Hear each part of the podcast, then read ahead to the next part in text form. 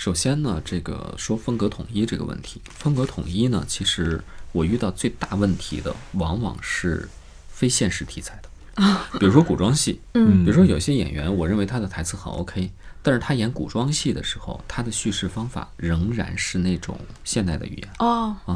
嗯，你这样的话就可能会，因为跟别人的可能格格不入，因为嗯一般古装戏来讲，咱们有一个中国的，呃，这种古装戏的一个嗯一般的样子、一般的对形态，大家都是启禀陛下，对老臣昨日怎么样怎么样。嗯，他如果启禀陛下，你这个你特别松 的也可以是一个范儿，但是你必须考虑到跟别人搭的问题。对，嗯对吧嗯，那有或者说你演的时候呢，这个语言当中太过松弛的话，可能时代感就弱了，嗯或者说就不像是一个封建社会当中的一个，你太自由奔放了，嗯，对吧？对嗯你没有那么大自由，你是臣子、啊，君臣父子这种东西是不 可纲嗯纲纲常不可不可乱啊。那嗯，所以说更多的是古装戏的时候会嗯遭遇这种问题，还有就是配译制片的时候，嗯配译制片呢，你用了特别土的词儿，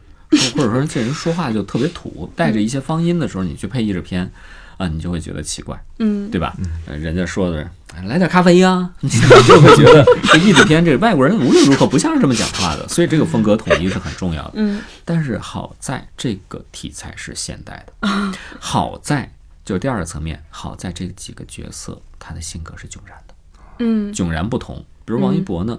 其实我们在配电影的时候，嗯，对于唇齿的这种呃具体要求是松弛，是生活化，嗯，而不是字正腔圆。嗯，涂小艺，你怎么今天来晚了？这这这肯定不是这个嗯我们要的效果。配音演员的优势在于他的唇齿非常清晰，嗯他的劣势在于他的唇齿非常清晰。啊啊，嗯，双刃剑，因为我们平时说话的时候是各种状态的，我们做着任何事情，骑着自行车，喝着汽水儿，打着篮球，呼哧气喘都有可能。那我们要找到这种生活中的感觉，可能个别字是要吃掉的，可能个别音没有发的饱满。如果字头、字腹、字尾，整个整都个很这个盒儿都特别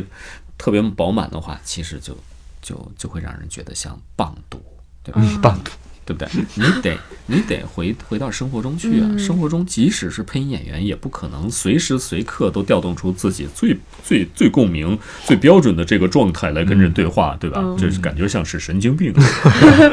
所以说，生活化是我们追求的。